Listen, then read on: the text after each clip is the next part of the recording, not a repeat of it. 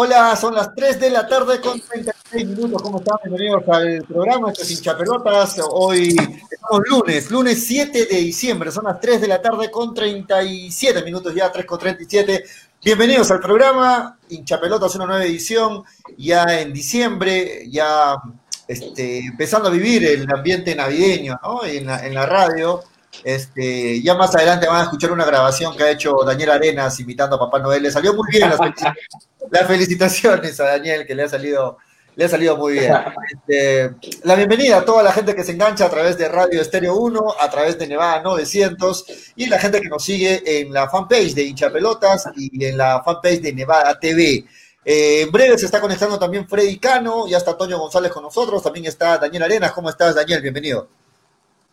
Hola Julio, para ti, para Toño, para Freddy que se conecta en unos momentos, para Manolo que hoy no va a poder estar, pero seguro está en sintonía y para todos los amigos de hincha pelotas. Sí, en Melgar, eh, Néstor Lorenzo va ganando la pulseada para ser el entrenador. Eh, es cuestión de horas o, o, de algunos detalles mínimos para que se ponga el buzo en reemplazo del profesor Marco Valencia. Llamativas las salidas también que se vienen dando en Fútbol Club Melgar. Más son las salidas de lo que están llegando por el momento. Así es, el mercado de pases, los fichajes del fútbol peruano ya, ya empezaron a moverse. Hay muchos, hay muchos equipos que, que se están reforzando y, so, y de sobremanera se ha visto mucho movimiento en Alianza Universidad y en Cusco FC, ¿no? Eh, son los equipos que quizás más se están reforzando, más se están moviendo. Y sí, lo, bien lo dice Daniel, en Melgar hasta el momento se van anunciando más salidas. Vamos a ampliar bastante en el, en el bloque de Melgar, más salidas qué refuerzos en todo caso y se está esperando la confirmación del nuevo DT. Hoy vamos a conversar, amigos, con un colega colombiano que nos va a informar mucho sobre el que podría ser el técnico este, de FBC Melgar. Vamos a ampliar bastante en el bloque de Melgar. Hola, Antonio, ¿cómo estás? Bienvenido.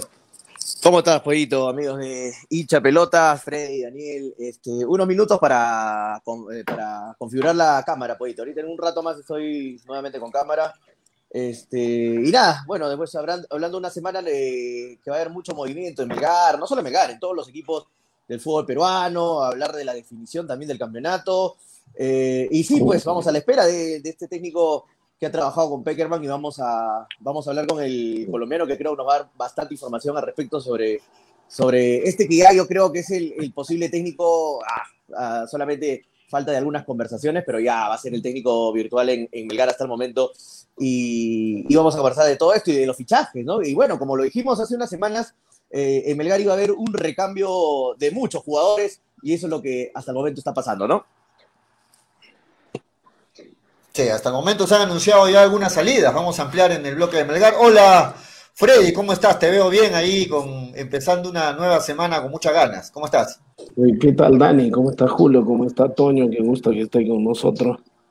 Eh, ¿Cómo están? Efectivamente, en Melgar más son los que se van que los que se vienen momentáneamente. Debo entender que así empiezan los procesos. En Melgar se debe ir mucha gente y bueno, si es que va a ser este técnico Lorenzo, sería bueno ver información para ver en qué estamos. Pero si desde ya el nombre viene y por lo poco que, nos enteramos uh, va a ser el nuevo técnico Lorenzo, eh, ojalá eh, venga a la institución a imponer disciplina, que no le pongan jugadores ni que venga cuando ya los jugadores estén contratados, ¿no?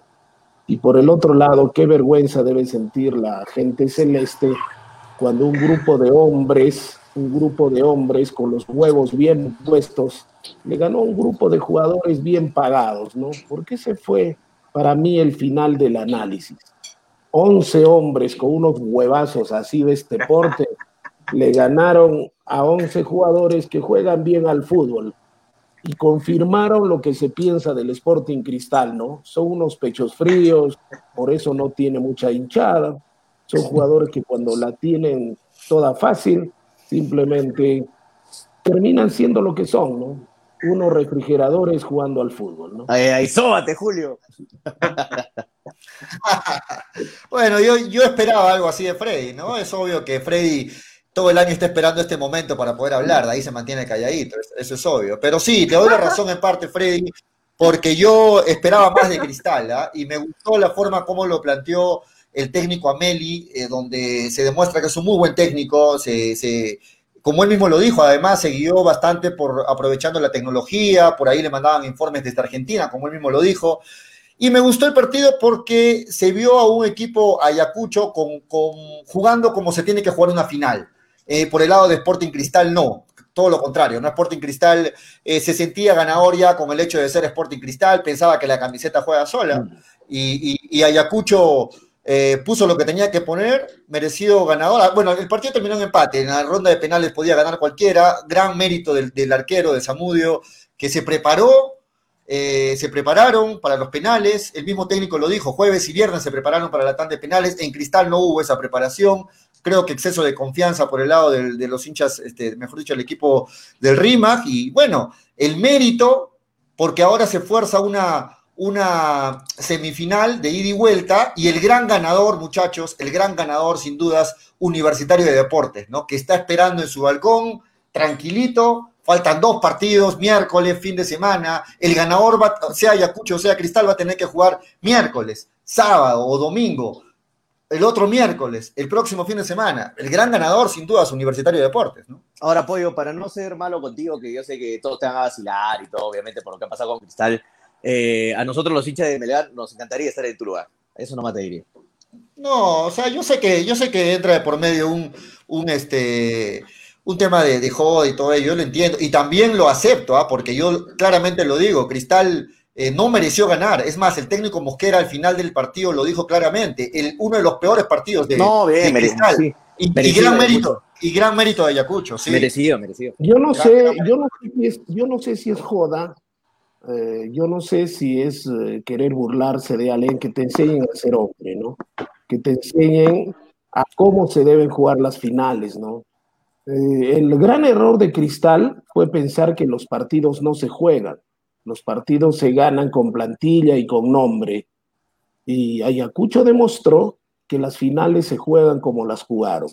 Ameli le demostró a Mosquera, Ameli que nunca jugó al fútbol, siempre fue un soñador que quería ser técnico, le demostró cómo se deben jugar las finales. Y para nosotros es un merecido, merecido el ganador de esta segunda fase. Porque en el partido de Cristal yo también estuve conversando con mi hijo, a propósito, un abrazo a Coco, Coco Cano. Sí, papá, fue el peor partido. Ah, carajo, no sean cojudos, pero, o sea, el peor partido, dices, el, partido que debes jugar lo mejor. Y conversaba con él y conversaba con muchos hinchas del Cristal, que los partidos, hay derrotas que te dignifican ¿ya? Y la derrota del día de ayer, el día de sábado de, Cristal, simplemente lo mostró como eh, no hubiera querido mostrarse en el recuerdo el equipo de Cristal, un equipo frío, un equipo sobrador, un equipo que pensaron que ya lo ganaban el partido, y cuando un Ayacucho que no tenía grandes estrellas, un ordenadito, obedeciendo mucho a su técnico, muy disciplinado, pero poniendo lo que se tiene que poner, carajo, corazón, huevos, porque ese es el fútbol, le alcanzó para ganarle al ultra super archi recontra super favorito Cristal, ¿no? Ahora la pregunta es si eso alcanzará para estas dos finales que vienen. Esa es, esa es una muy buena pregunta, ¿no? Esa es una muy buena pregunta hay un dicho que dice quien pega una, pega dos y pega tres. Ahora, yo pienso que no necesariamente el gran ganador es universitario, porque puede ser una suerte de, una suerte de boomerang, porque eh, universitario estaría perdiendo continuidad, estaría perdiendo el fútbol.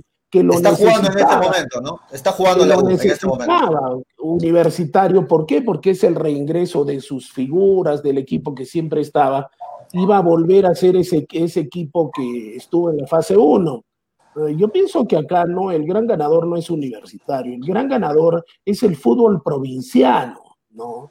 Porque hay que recordar que esta segunda fase se jugó en Lima, con todas las opciones para los equipos limeños. Ya, Alianza Lima bajó, Sporting Cristal perdió el partido que debería ganarlo. Y hoy día tenemos un equipo prácticamente sin nombre que empieza a hacer su historia, un equipo de ese Perú profundo, de ese Ayacucho precioso, lindo que nosotros conocemos, le recomendaría conocerlos, sobre todo cuando empezamos desde Ica la, todo lo que es la Libertadores Guari, ese Perú profundo, ese Perú del recuerdo, el gran ganador es justamente el equipo de provincia, los equipos de provincias que Ayacucho los dignificó, ¿no? Y una vez más a los equipos limeños, con todas las facilidades del mundo, no supieron capitalizar esa gran ventaja que tenían al ser localistas desde todo punto de vista, ¿no? De acuerdo con Freddy, vamos a escucharlo a, Daniel también que está, está calladito, de acuerdo con Freddy, pero yo creo que ese verso que está soltando Freddy, con el que estoy de acuerdo, debería guardarse para luego de esta semana, ¿no? Porque, o sea, yo creo, que jugó mucho en contra de Cristal también. Ah, estoy de acuerdo contigo, Freddy, que se salieron sobrados en todo el sentido de la palabra, de acuerdo, pero jugó mucho psicológicamente el tema de saber de que Cristal, ellos tenían una segunda oportunidad, ¿no? En cambio, para Ayacucho era su, su única oportunidad, porque si perdía Ayacucho quedaba fuera. Eso jugó en contra también de, Cristal, que salieron muy confiados y no jugaron una final como tenía que jugarse. Ayacucho, justo ganador, de acuerdo. La tanda de penales, este, no, no es suerte, no sé qué, opinan ustedes, pero no es solo suerte. Hay que, hay que saber patear, el arquero tiene que estar en una muy, una muy buena jornada. Justo ganador lo de Ayacucho. Dale, Daniel. Sí, yo no estoy tan de acuerdo que Cristal se haya dormido y por eso ganó, ¿ah? porque Cristal tuvo un montón de chances. Cristal lo pudo ganar dentro de los 90 y no, y no lo hizo. Y eso, eso, eso no es, eso no es, no es estar dormida ni, ni desmerecer al rival, porque Cristal además tenía un premio muy grande. Yo creo que Ayacucho se lo ganó desde todo punto de vista, eh, supo, reconoció sus limitaciones y a partir de sus limitaciones planificó un partido en la cabeza de una estratega como es Ameli. Ameli es más estratega que, cualquier otra cosa, le vaya bien o mal, eh, siempre cambia, apuesta y esta vez eh, le dio resultado. Ahora, hay un detalle que todo el mundo está perdiendo de vista y yo creo que el favoritismo de Cristal se ha reducido enormemente. Ayacucho no contó con cuatro titulares. Eso quiere decir que eh, estos cuatro van a estar fresquitos para el partido de ida, ¿no? Y por el contrario, algo que me preocupó mucho de Cristal, que en otras situaciones Mosquera lo disimuló muy bien eh, en el grupo, por ejemplo, y ante un, grupo, ante un rival del grupo B que para mí es superior, eh, los, rival, los equipos integrantes del grupo B, yo había dicho que cualquiera le hacía partido a Cristal, cualquiera, y, y, excepto Alianza. En una, final hace el partido cualquiera, Daniel, te lo vuelvo a reiterar. Cualquier equipo que llegue a una final va a hacer el partido.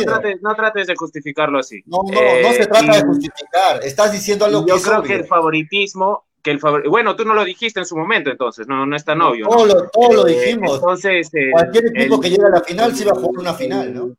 Bueno, basta revisar los pronósticos, Julio, pero no te piques, no, no me estoy dando contra ti ni nada, estoy dando mi punto de vista nomás.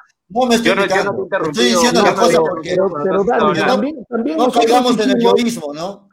También no, es que yo, yo, yo, yo no te he interrumpido.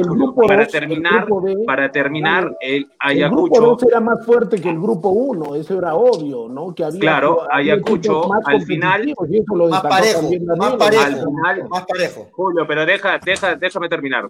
Entonces, al final, Ayacucho le terminó haciendo un muy buen partido, de nuevo, desde, desde sus deficiencias. Ahora, yo sí soy, yo sí estoy convencido en que Ayacucho practicó la tanda de penales. No hay forma, no hay forma que no, la, que no la haya practicado. No, lo dijeron, y lo Sporting dijeron. Cristal y Sporting Cristal no se puede haberla practicado, como han dicho, un par de veces, ¿ah? porque en Cristal mismo han reconocido que no, no se enfocaron en una definición por penales. Y ahí estuvo la diferencia. Samudio, yo, yo, Julio, muchos le quitan mérito al arquero en una tanda de penales, ¿ya? Porque dicen que es la suerte.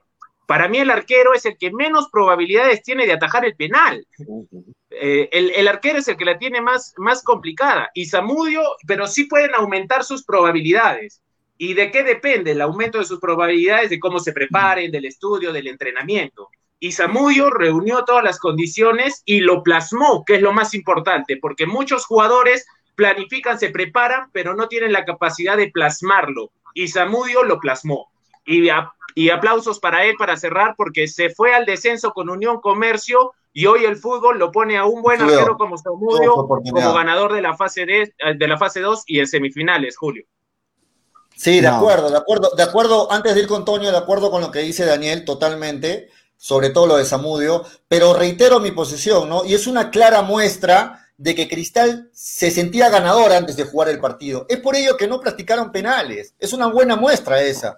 El, lado, el, lado, el mismo técnico Ameli y los jugadores y el mismo arquero Zamudio han declarado en entrevistas de que tanto el jueves como el viernes practicaron la definición de penales. Y en entrevistas los jugadores de Cristal dijeron que no han practicado los penales. Eso es una clara muestra de de, de repente un exceso de confianza que al final le jugó en contra Cristal y merecido, reitero, ganador Ayacucho. Dale, Toño.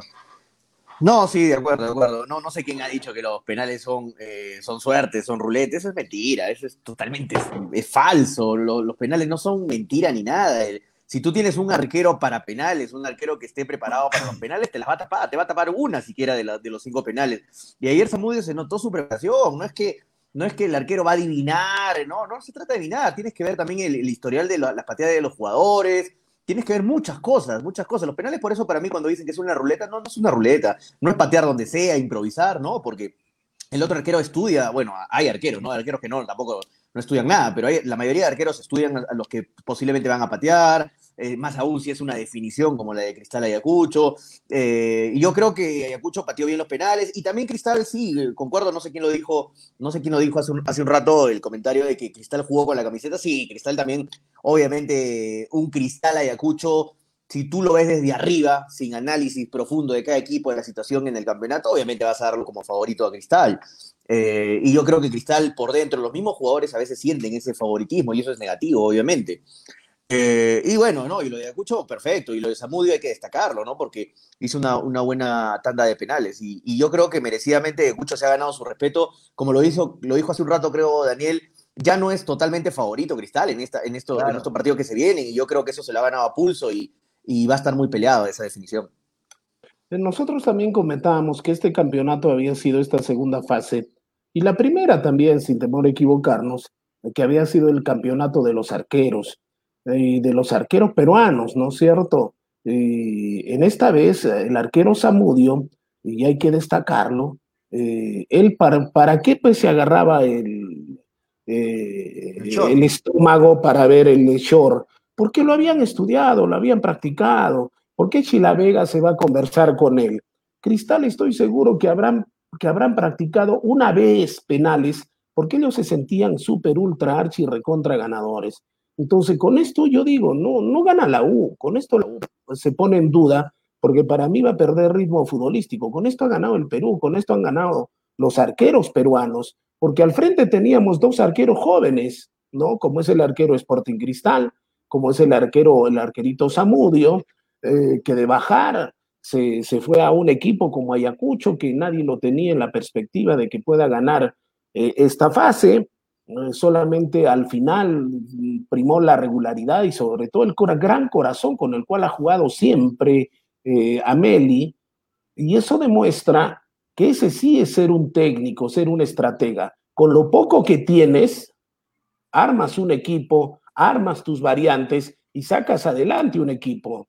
Porque vaya, qué rico dolor de cabeza, ¿no? Tener todas las estrellas, tener dos, tres, cuatro jugadores para cada puesto y decir, del que escoja, bueno, lo va a hacer bien, pero cuando no tienes ese tipo de jugadores, cuando tienes que hacer de tripas corazón, cuando tienes que parchar, poner, ah, ir al jugador, hablarle, hacérsela que se la crea, porque eso es parte también del trabajo de un director técnico, eso justamente hizo Ameli. Y hizo Ameli como dice Tony, como dice todo el mundo, ¿no? Visto en el papel frío, sin análisis, Cristal era recontra favorito. Pero en el campo de juego fue otra cosa. ¿Por qué? Porque Ayacucho tampoco no se metió atrás. Ayacucho tuvo argumentos y jugó a lo que ellos saben jugar, a quitar la pelota, al contragolpe, a pelear. Hay que recordar que su centro delantero tiene 36 años, ¿no? Y sigue haciendo goles en el fútbol, en el fútbol peruano. Entonces acá, insisto en mi posición, ganó la provincia, ganaron los arqueros y ganamos todos en el Perú porque y ya no es solamente Alianza Universitario Cristal, Alianza Universitario Cristal.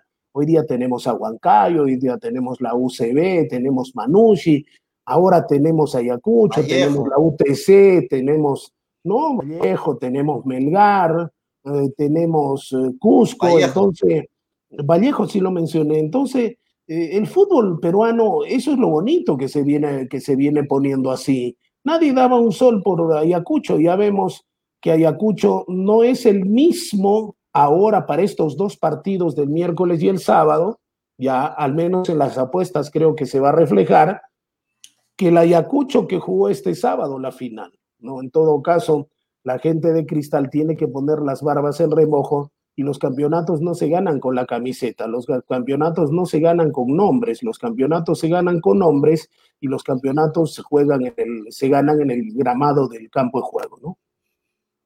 Así, la U está ganando 1 a 0 a la sub-20. En este momento están jugando, acaba de terminar los primeros 30 minutos. Creo que son dos partidos de 30 minutos. El primer partido, en todo caso, lo ganó la U 1 a 0 a la sub-20, la selección peruana. Este, muchachos, ¿algo más que quieren agregar de, de lo que fue esta, esta final del grupo, o mejor dicho, de la fase 2, con el triunfo de Ayacucho. Daniel, Fre, eh, Toño, a ver si activan sus micrófonos que están desactivados. Toño, ¿ya arreglaste la cámara o todavía tiene para rato esto de la cámara? No, ya falta, ya falta poco, estoy, estoy solucionando, estoy, estoy instalando todo. Ok, Daniel. Daniel, lo que sí es cierto es que con este triunfo Ayacucho gana confianza, ¿no? Como equipo. A ver si activas tu micro, Daniel. Gana confianza como equipo para estas, para estas este, semifinales que se vienen, ¿no? Como bien lo dices, eh, creo que Cristal sigue siendo favorito, pero se acortan las diferencias porque este, este triunfo le ha dado mucha, mucha confianza, es la palabra, al equipo de Ayacucho para poder enfrentar estas semifinales. Sí, mira, Hace, hace unas semanas también lo comparaba mucho con la situación de Melgar en el año 2015. Melgar le gana el clausura en un partido extra Real Garcilaso y luego se le encuentra dos veces. Y por la manera en que gana el clausura de Melgar, Melgar llegó mucho más motivado y de hecho le ganó los dos partidos y lo goleó, lo, lo en Cusco, ¿no? Este partido, este partido puede significar que Ayacucho se la crea. ¿ah? Por eso digo, las primeras semifinal va a estar muy, muy interesante y muy interesante, perdón, y pienso igual que tú, ¿no? Sporting Cristal ha reducido su, su, su favoritismo, Ayacucho ha metido un triunfo que levanta morales, ¿ah? porque además, repito, insisto, le faltaron cuatro titulares y eso, eso de todas maneras, de alguna manera te levanta. Ahora, no se la puede creer y cambiar el plan de juego para, para, para, para, el, día de, para el día miércoles, es la primera final, me parece, Julio, ¿no? Eh, no puede Eso sí me parecería un error, ojo, ¿ah? Eh, Ayacucho tiene de mantener su humildad y prácticamente apostar a lo mismo que le ha dado muy buen resultado. Yo creo que, bueno, vuelve Minaya, eh, no se recupera la lesión, tiene para dos, tres meses, dijo, dijo el mismo técnico, quien vuelve esquina como, como central, es titular, y, yo creo que por el lado de Cristal sí va a haber un café cargado de parte del técnico, de parte de Mosquera para sus jugadores y bueno, van a ser bonitas las finales. Un, un Ayacucho que llega este, con la moral al tope y un Cristal que va a salir con herido, de alguna forma en su orgullo, va a salir a, demostrar eh, que ellos se sienten mejores. ¿no? Entonces, vamos a ver buenas semifinales. Este, las que se vienen este, y yo reitero, a mi posición no concuerdo con Freddy, reitero la mía, yo creo que el gran ganador de esto es la UA, gran ganador de esto es la U porque es una seguidilla de partidos, ¿no? Y partidos de más de 90 minutos en algunos casos, ¿no?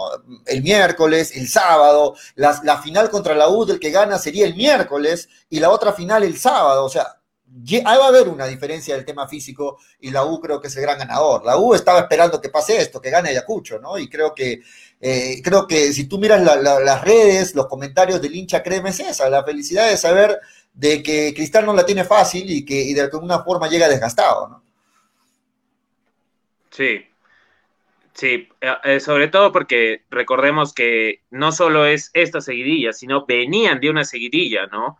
Y, y, es, es, importante para el universitario estar descansando porque además está teniendo sparring. Si no tuviera sparring, ese sí, ahí sí sería un problema y estaría totalmente de acuerdo con, con Freddy, ¿no? Pero al tener eh, ahí a la selección que le está dando minutos, le está dando ruedo, no es lo mismo, pero lo mantiene lo mantiene en, en, actividad de cara a lo que va a ser el partido frente a Sporting Cristal, que de todas maneras, ojo que en la semifinal también se puede ir a, media hora más y de ahí a penales. Entonces, pueden llegar doblemente desgastados ambos equipos para, para, para dicha instancia.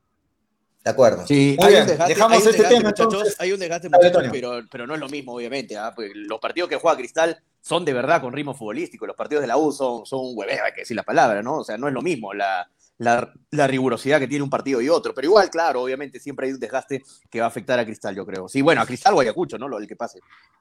Así es. Muchachos, nos metemos a hablar de Melgar porque en breve vamos a estar con nuestro invitado, un amigo, eh, colega colombiano, que tiene mucha información sobre Néstor Lorenzo, quien podría, quien dicen ya sería prácticamente, faltarían terminar de oficializar algunas cosas y poder anunciarlo ya a Néstor Lorenzo como este, el nuevo DT de FBC Melgar.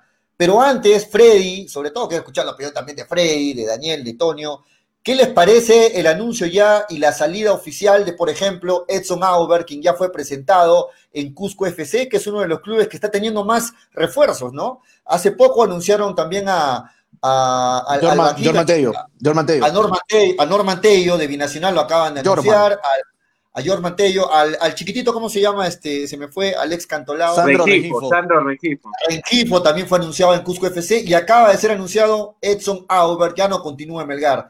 ¿Qué opinas, este, Tonio, Freddy? A mí me da pena que un jugador como Auber, ya un jugador maduro, no haya tenido las oportunidades que merecía en, Melgar. Eh, se le siguió dando oportunidades a Ávila, de pronto respondió en la medida de sus posibilidades, se le siguió dando oportunidad a otros jugadores y a un jugador como Auber que demostró, porque se vino campeón de Binacional, vino con ganas de brillar en, Arequipa, de quedarse en el club, eh, haya terminado la campaña en Melgar como ha terminado, ¿no? Y pienso él se va porque mm, eh, pienso que no, lo, no se vio bien tratado en, la institución melgariana. Y, y Edson Auer hubiera podido dar más o tenía para dar más no sé, creo que para mí esa sí es una lamentable baja eh, en el club de Melgar. Te, doy la información, Freddy, que yo, de, muy buena fuente, de que Auber tenía toda la intención de quedarse en Melgar, ¿ah? tenía todas las ganas de quedarse en Melgar, pero obviamente tú como jugador te das cuenta cuando estás siendo, entre comillas, relegado del equipo, no te dan las mismas oportunidades, ves que otro jugador que rinde menos o igual que tú eh, tiene más oportunidades, siempre está en el equipo, le buscan posición, ya saben a qué jugadores me refiero, y cuando tú ves que no te están utilizando, y más aún Auber, que puede jugar como volante de contención, puede jugar de volante mixto, puede jugar por derecha, puede jugar por izquierda, puede jugar de MO, puede jugar de volante de, creación, o sea, puede jugar por todo el medio campo, no te dan oportunidades. O sea, tú te das cuenta que el club, entre comillas, te está diciendo, amigo, si quieres, búscate un club y, lárgate, ¿no? Si quieres, corre, no, no, eres indispensable aquí en el equipo. Así que eso es lo que pasó. Yo creo que Auber decidió mejor irse de Melgar, lamentablemente, porque es un arequipeño y lo que dices es verdad. Y aparte es un gran jugador, fuera de todo. Ramúa y Edson Auber serían las opciones que tendría Cusco FC en ese medio campo, ¿no? Dos jugadores de buen pie, sobre todo jugadores que juegan, aparte de marca, tienen mucho, mucho balón largo, ¿no? Entonces, yo pienso que Melgar pierda una excelente posibilidad en ese aspecto, un jugador diferente, aparte de eso, con las ganas que vino Auber. Auber quería quedarse, quería ya estar acá, ya no estar de acá por allá, eh, pero en qué circunstancias se va, ¿no es cierto? Eso para mí es lamentable, porque Auber se va no porque le falte ganas, Auber se va porque le faltó oportunidades, Auber se va porque él piensa que no lo trataron de manera justa y al mismo nivel de oportunidades que los demás jugadores, ¿no? Como bien lo resalta Toño. Entonces, para mí eso es lamentable. Para mí eso es lamentable porque perdemos un jugador una que es arequipeño, nosotros buscamos que mm, también sean de la tierra y hay que, hay que ponerse a pensar que empezó con Joel Sánchez y todo lo demás, fue creciendo, la vivió, pero ahora es lamentable que se tenga que ir en la forma como se ha ido, ¿no? Ahora el siguiente, bueno, pensamos a este ritmo que va a Melgar, será Paolo Fuentes, ¿no? También, ¿no? Y Paolo Fuentes, en todo caso, eh, se iría para vérselas en otro lugar, pero Paolo Fuentes tuvo más oportunidades con la diferencia que la tuvo Edson Auer. Por lo demás, por las contrataciones, me hubiera gustado que Rengifo recale en, Melgar, un jugador que mm, cuando entra, una desequilibra y otra, si va a meter, tiene que meter la cabeza y sabe que va a venir la patada, la va a meter. No lo hemos visto que, simplemente la suda la camiseta y se ganan los fregoles en la cancha este chiquito mm, este chiquito Rengifo, ¿no? Por lo demás, Melgar, yo no sé qué contrataciones puede anunciar, pero ¿y hasta cuándo, no? No has puesto la, no has puesto la parrilla cuántos días Sí, en breve, breve, días breve, técnico. Estamos para recordarle al señor, al señor Vivanco. No hay, que, no hay que olvidarlo a nuestro querido señor Vivanco, ¿no es cierto? Hay que tenerlo siempre presente en la mente y en la memoria de todos nosotros. ¿Qué opinas, Daniel, tú sobre la salida de Edson Auber? Eh, efectivamente, se va porque él sabe de que no fue muy bien tratado, sobre todo en la recta final del campeonato. Como dicen varios comentarios, repito, el técnico Valencia, Marco Valencia, lo borró a Auber del 11, del 11 de, de Melgar. Sí, lo borró eh, sin ninguna razón aparente, eh, porque Marco no, no ha salido a declarar nada público, o sea, no se sabe por qué lo borró. De todas maneras, debe haber un motivo, ojo, ¿ah? porque la salida de Auber también se da en buenos términos, ¿ah? o sea, sin roches, sin nada, se está, se está yendo, y en Melgar han pasado muchas cosas en la ciudad de Lima. A mí me parece lamentable porque Melgar, si algo este año había recuperado, entre comillas, para empezar a iniciar un, pensamiento que a futuro vaya a crecer, eran equipeños, Paolo Fuente, Auber, eh, el propio eh, Joel Sánchez, entonces ahí, ahí apareció Lazo, Reina, que bueno, no es arequipeño, es tagneño, pero eh, lleva muchos años por acá, ¿no? Entonces, lamentable, lamentable porque Melgar se sigue quedando sin arequipeños de fútbol profesional, o sea, profesionales, jugadores profesionales arequipeños, pero sí también to todavía hay la, la, otra luz, ¿no? hace una semana aquí en Hinchapelotas dijimos lo de el interés de Melgar inicial por Andy Polar, ¿no? Bueno, Andy ya lo ha, lo ha confirmado públicamente y Melgar puedo decir que está ahí, ¿eh? está ahí todavía, no, no, no hay nada cerrado, pero las conversaciones eh, se mantienen con Andy Polar y de todas maneras habrá que esperar, ¿no? Para que no Melgar no se quede sin arequipeños. Eh, salió Cachete, eh, por ahí ahora se va Auber, se va Paolo en un 99%, Paolo está fuera de Melgar, yo diría que no hay nada que, que, que se pueda hacer al respecto, es más. Eh, eh, entonces, sí, sí me gustaría que llegue algún otro más profesional al equipo. Y otro de los que se van, que se van también de Melgar, ya lo oficializó, es el arquero Ángelo Campos. Ángelo Campos se va de Melgar, por ahí dicen que podría caer en Alianza Lima, no, es un solo un rumor, pero oficial ya su salida de Melgar. Y por ahí les pregunto, ¿ustedes creen que se va porque él sabe de alguna forma que le van a renovar a Cáceres y que seguiría siendo el suplente de Cáceres y lógicamente, como cualquier profesional, él quiere aspirar a ser titular de algún equipo? Acá nosotros lo dijimos que Melgar mm, estaba en posibilidades de contratar otro, otro arquero, ya sea porque Cáceres podría irse eh, o porque hasta cuándo va a seguir siendo suplente eh, el muchacho que se fue, ¿no es cierto? Angelo Campos. Eh, pero ahora con mayor razón, ¿no? Melgar creo que debe mirar en el mercado local un arquero. ¿Cuál debe ser el elegido? Porque si lo ha dejado ir a Campos, quiere decir que necesariamente va a contratar un arquero. Tiene, ya lo tenía previsto contratar un arquero, ¿no? Entonces, Ángelo Campos se va, que las, las veces que ingresó, al margen de un par de errores, lo hizo muy bien, lo hizo muy bien Campos, eh, no hay que reprocharle nada, sudó la camiseta, se la jugó, nunca pitió, nunca hizo problemas por verse segundo arquero, y creo yo, no es que un equipo deba tener necesariamente dos titulares, dos arqueros titulares. Yo creo que debe haber un titular y debe haber un suplente y debe haber un tercer arquero también. Entonces, yo considero eso. Y muy bien hizo Campos cuando se sabía que era el suplente y las veces que tuvo que hacerlo respondió bien. Por eso, si se va a Campos, creo que la hinchada rojinegra tiene el mejor de los recuerdos porque fue un excelente profesional cuando estuvo en Melgar. ¿Qué opinas, este, Tonio, sobre la salida de Ángelo Campos? Yo creo que, yo creo que eh, la, la, mayor parte de la afición, si hablamos del hincha, del hincha arequipeño, querían de alguna forma de que Ángelo siga perteneciendo a Melgar, ¿no? Sí, sí, claro, que más, más que todo con los últimos. ¿Me escucha bien? Sí. Sí, dale, perfecto. Ah, ok, ok. No, más que todo con, lo, con los últimos partidos.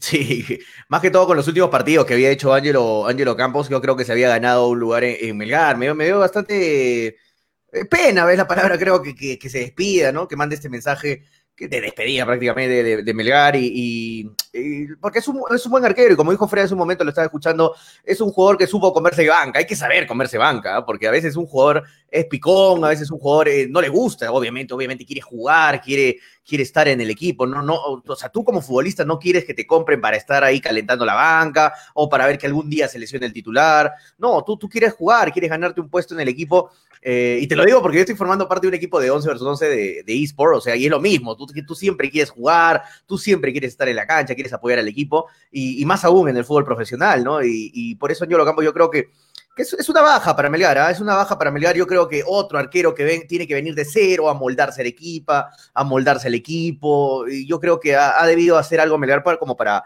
conversar con, con Ángelo Campos y que se quede. Era una buena opción y aparte es un arquero que te va a servir no solo como titular, sino que también como suplente, porque ya ha demostrado que es un buen suplente. Lamentable. Daniel. Sí, la salida de Ángelo Campos eh, da pena, ¿no? Porque ha sido profesional, llegó con muchas, muchas dudas, eh, dejando muchas dudas de su paso por Alianza, él era el tercer arquero de Alianza, recordemos, eh, y, poco a poco se ganó un lugar en la suplencia, ojo, ah, o sea, y, este año incluso por momentos a discutirle el, el puesto a Cáceres, también coincidiendo con un, con un, bajón en el rendimiento eh, del portero titular. Eh, yo considero o entiendo, mejor dicho, que Melgar no va a traer ningún arquero eh, Cáceres está en conversaciones y van a promover al arquero cabezudo para que se haga cargo eh, como arquero número dos. Y para mí es algo lógico, ¿ah? porque no hay muchos arqueros en el mercado, es, es reducido el mercado de arqueros y yo sí prefiero que el segundo lugar lo ocupe alguien que haya, haya venido de abajo y me parece que por ahí van las intenciones de Fútbol Club Melgar para este año. Cabezudo es el arquero regular de la sub, de la sub pequeña de, Perú, ¿ah? así que alguna oportunidad o el beneficio de la duda, por lo menos debería tener Cabezudo, ¿no? Sí. Ok. Y bueno, muchachos, mientras se especula, se habla, se espera el nuevo DT de Melgar, por ahí trascendió que llegaría un lateral derecho a, a Melgar y hablamos de Alejandro Ramos, tiene 22 años, jugó en Alianza Universidad este último, este año, lo que va terminando, y podría llegar a Melgar. Por ahí dicen de que se está en conversaciones. Alejandro Ramos, lateral derecho de 22 años, que termina ya su contrato con Alianza Universidad y podría por ahí llegar a Melgar, lo que significaría la salida de, de Rabanal, de Neira, de uno de ellos, de ambos. ¿Qué opinan? Sí, ese es, es un lateral joven, ¿no?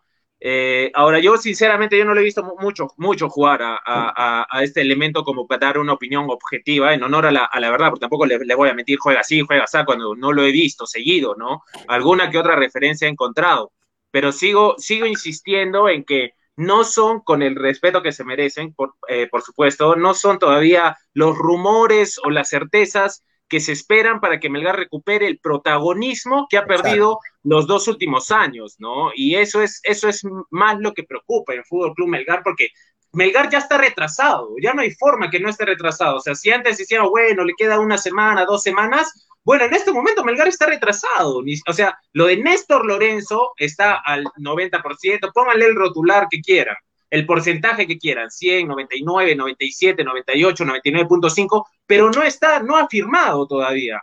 Entonces, eso es lo que preocupa, ¿no? Que todavía no se oficialicen las cosas.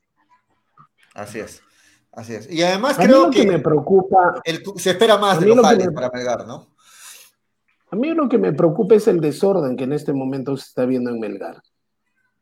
¿Por qué? Porque los mejores elementos del campeonato de la cual debe nutrirse Melgar, porque es cierto, va a promover los jóvenes que están tan bien trabajados, ya vienen, ya vienen siendo trabajados hace cinco años, y Marco Valencia, prueba de ello es que se apoyó en más de un jugador de la cantera. Esos, ese, ese grueso de jugadores no son los que van a cargar con el campeonato, porque se va a ir más de un jugador de Melgar, se tendría que ir. Entonces, otra vez nos volvemos a jugar la ruleta rusa de que quiénes son los que van a contratar los jugadores. ¿Ah? Ese es el tema. De acuerdo, De acuerdo. Y, y tienen mucha razón los comentarios si los leemos, ¿ah? ¿Quién decide que ya no continúa Campos, que ya no continúe este Fuente? ¿No se supone que eso decide el nuevo DT que va a llegar? Así como los nuevos Jales. ¿Quién? Eh, eh, en algún momento le consultan al DT Alejandro Ramos, el jugador de, Alianza Universidad, ¿le va a servir al técnico? ¿Lo va a usar? De repente va a pasar lo mismo que con, que con Jeremy Salas, ¿no? O sea, sería importante que el técnico eh, al menos dé su opinión de los Jales y también de la gente que se va. Sí, pero eso, eso sí no, no podemos asegurar, ¿ah? porque quién sabe si lo está haciendo Néstor Lorenzo y solo falta la firma, pero ya está tomando las decisiones. Entonces, en ese campo sí es, es un, sí es un, sí es un poquito peligroso, peligroso entrar hasta que no se oficialice. Pero todo eso, todo eso. Nunca, se va a saber eso, Daniel. Nunca se va a saber. Es culpa de Melgar. Todo eso es culpa de Melgar, porque ya estamos retrasados. Bueno, Toño, ¿tú te imaginas? Yo, siempre esperaría que... venga el técnico, ¿no? Para que vea quién, qué jugadores son necesarios, qué jugadores no son necesarios. Eh, porque de repente llega y le causa una muy buena impresión, por ejemplo, no sé, Angelo Campos, Pablo Fuentes o Auber. De repente era un jugador justo el que buscaba, un jugador que sea de contención, que sea mixto, que sea ofensivo, y ahora ya no está Auber. O sea, es, lamentable eso, que el técnico debería él ver según su gusto de, de su esquema de equipo, ¿no? Pero Toño, podría ser, lo que yo es que podría ser que ya esté tomando las decisiones, ¿no? Ah, eh, bueno, también. y solo se esté esperando que llegue Arequipa para la firma, como ha pasado con Pautazo, con, con, con, con otros técnicos que en Arequipa recién, recién, ha firmado. Eso puede ser. pero Daniel, ¿usted, ¿tú crees que, por ejemplo, Néstor, Néstor Lorenzo eh, lo haya seguido, sepa mucho de Alejandro Ramos? Que lo están prácticamente dando. No, pero ¿quién está hablando de Ramos? Tú, tú, me estás preguntando. Pero es el, es el, ahora, es el, ahora, hay no, salidas, el único jale que ahorita mencionado. El único jale. No, no, no, el único jale que tú has dado, porque Melgar no ha oficializado nada. Melgar no ha oficializado nada. Mientras Melgar no oficialice nada, no, es lo que te estoy diciendo, Julio. Todo eso es problema de Melgar, porque está retrasado. Y mientras no oficialice Melgar a la cabeza primero, entramos en todas estas cosas que no están bien. Eso es lo que no está bien. Bueno, lo que se espera es que, el técnico Lorenzo traiga buenos, traiga buenos extranjeros, ¿no? Se entiende por ahí que pero Julio, va, a traer, va a traer tres extranjeros, pero necesitamos al menos del medio unos seis, ocho jugadores. Claro. ¿Cierto? ¿Y quién va a determinar cuáles son los seis u ocho elegidos? Los tiene que determinar el técnico, pues no el señor Vivanco, no el señor Jader, así tenga toda la plata que tiene. Entonces, pongamos orden en la institución. Hace dos años vinimos con el desorden en el, en el equipo, que al parecer quienes contratan los técnicos, quienes contratan los jugadores, no es el director técnico, no es la plana del comando técnico, sino al parecer la gente que conduce Melgar y que no necesariamente conoce tanto de fútbol. Entonces, de una vez Melgar necesita entrar al orden, necesita entrar a lo que debe ser. El director técnico es el que elige los jugadores bajo el sistema que él quiere jugar o, es su razón de ser, de jugar. ¿no? ¿Por qué? Porque Melgar se tiene que nutrir básicamente de los jugadores del, fútbol nacional. ¿no? ¿Por qué? Porque va, va, a traer tres extranjeros que venga el profesor Lorenzo. ¿Y con eso qué hacemos? Le seguimos haciendo la paja al muerto, Dios mío. Mientras tanto, los demás, jugadores, los demás equipos se vienen nutriendo de los mejores jugadores del fútbol nacional. ¿Hasta cuándo fue Melgar? Muy bien. Estamos este, ya con nuestro invitado, nuestro colega desde allá de Colombia, Oscar Parra. Él pertenece al programa, director del programa deportivo La Ruleta Deportiva allá en Colombia. Oscar, ¿cómo estás? Bienvenido a Hinchapelotas aquí en Arequipa, Perú. Hola amigos, hola colegas, un cordial saludo para ustedes y, para quienes nos están acompañando en estos momentos en la transmisión de Facebook Live y también a todos los radioescucha en, en Arequipa, Perú. Un, placer acompañarlos esta tarde. Así Oscar, ¿cómo estás? Oscar. Te saluda, te saluda Freddy Cano, eh, acá en Hinchapelotas. Dos preguntas. Una, ¿ya se digirió el 6 a 1 eh, que dolió tanto a la selección colombiana y que costó la salida del técnico. En este eh. momento es el mismo pensar eh, el Colombia favorito, el que se pensaron que ustedes iniciaban en las eliminatorias y prácticamente iban a hacer cabezas, ustedes se veían primeros y en la Copa América iban a ser campeones, o el tema cambió. Y en el tema, y en el tema futbolístico, ¿qué tanto Eh, ¿Qué tanto ve el fútbol colombiano de distancia con la selección peruana? ¿La sigue mirando con respeto o después de estos eh, primeros cuatro partidos piensan que Perú está viviendo de los recuerdos? Bueno, un cordial saludo para usted. Creo que hasta ahora estamos digiriendo un poquito todavía el 6-1 y el 3-0 que, que sucedió en esta doble fecha eliminatoria rumbo a Qatar 2022. Ha sido momentos difíciles para la selección Colombia, no lo voy a negar, y para el pueblo colombiano. Fueron derrotas eh, difíciles de asimilar y, vergonzosas, ¿no? Que para nadie le cabía en la cabeza que, que esta selección con la calidad de jugadores que tiene podría llegar a estos resultados tan malos y, que, a la, que a la hora del té da la salida del profesor Queiroz, que, que lastimosamente eh, son las cabezas que ruedan en este, en este ámbito futbolístico, ¿no? Porque hay que decirlo, ¿no? Los jugadores de la selección Colombia se le pararon al técnico, no quisieron andarle más y de ahí en adelante, pues las cosas no iban a funcionar. Por eso, pues las directivas, la Federación Colombiana de Fútbol toma la decisión de, de dar un paso al costado del señor Queiroz y mirar qué puede pasar de aquí en adelante.